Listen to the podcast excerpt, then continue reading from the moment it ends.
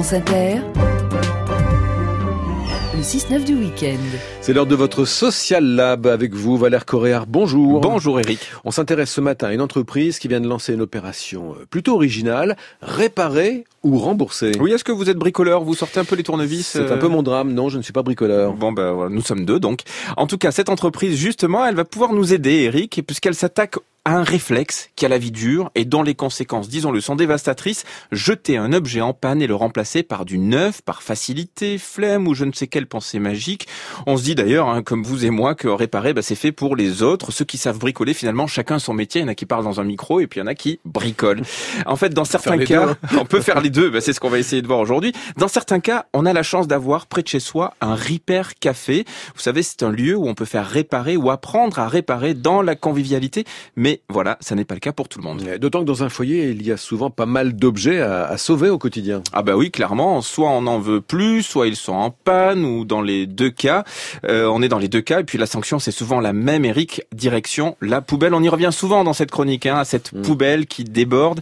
Enfin, ça fait quand même 40 millions de jouets par an qui y vont, ou 1,4 million de tonnes de déchets électriques et électroniques. Donc largement de quoi s'emparer du sujet. Ouais, d'autant que les consommateurs réemploient, ré utilise de plus en plus. C'est une tendance qui se dessine doucement. Hein. un million de tonnes de biens de consommation courante concernés par cette nouvelle approche en 2017, une augmentation de 30% en trois ans. Au quotidien, à en croire une étude Opinionway pour le site Sparica en partenariat avec l'ADEME, un Français sur deux a déjà réparé lui-même un appareil électroménager. Pour 78%, c'est une solution économique et pour 77, écologique. Résultat, 8 Français sur 10 qui ont déjà réparé ou essayé de le faire envisageraient de recommencer. Et c'est donc dans ce contexte qu'une société vient de lancer l'opération réparer ou rembourser. Voilà, c'est le site Spareka qui vend des pièces détachées et qui en est à l'origine. En fait, cette boutique en ligne propose des tutoriels, des séances d'accompagnement en ligne ou même un forum d'entraide pour apprendre à bricoler. Et désormais, ce service, une fois la panne identifiée, vous achetez la pièce et si vous n'arrivez pas à réparer l'objet en question, on vous rembourse. C'est donc un bon moyen de lever le premier obstacle à la réparation pour Étienne Curati. Il est directeur de l'innovation chez Sparica. Aujourd'hui, ben, finalement, c'est pas encore un réflexe.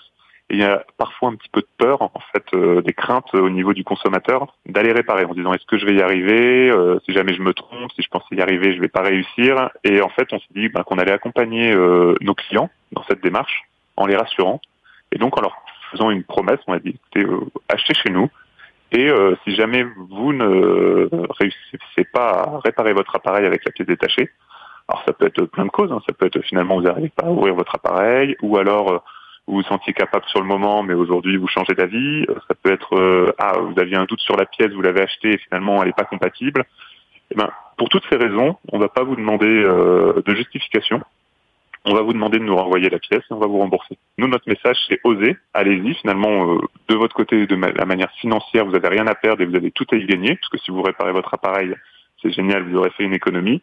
Si jamais vous n'y arrivez pas, vous n'aurez pas perdu d'argent. Mais dites voir Valère, euh, quand on parle d'achat à distance, d'achat en ligne, ce, ce principe de pouvoir renvoyer euh, le bien acheté s'il ne nous convient pas, ce n'est pas déjà une garantie légale? Ah, Si, si, vous avez raison, sauf que la garantie légale euh, existe seulement si vous renvoyez la pièce exactement dans le même état, dans son emballage d'origine. Donc en gros, il faut que tout soit nickel et limite, vous n'avez vous avez pas ouvert le paquet. Quoi. Et on a sacrifié l'emballage. Voilà, c'est ça. Alors que là, ils ont ouvert cette garantie ils sont allés beaucoup plus loin en définitive, puisque même si vous avez utilisé cette pièce détachée et que vous l'avez un petit peu abîmée au passage, hein, c'est des choses qui arrivent quand on bricole, eh bien ils vous la reprennent quand même. L'idée c'est vraiment qu'il n'y ait pas du tout de barrière à, euh, au fait de tenter la réparation. Alors évidemment, Sparica mise sur un taux de retour assez faible hein, en faisant le, le pari qu'une fois la, cette barrière psychologique levée, eh bien en fait on serait tous capables de réparer. Qui sait peut-être même vous et moi, Eric, on tentera, qui sait un jour. Voilà, pour en savoir plus, c'est sparica.fr et puis au passage pour découvrir l'univers des Café ainsi que les adresses près de chez vous, c'est repaircafé.org. Et puis Étienne Curati, le directeur de l'innovation chez Spareka, dont on vient d'entendre une interview. Euh, je signale que l'interview en longueur est disponible sur le site l'infodurable.fr et votre chronique Social Lab, Valère, elle est évidemment en podcast sur franceinter.fr.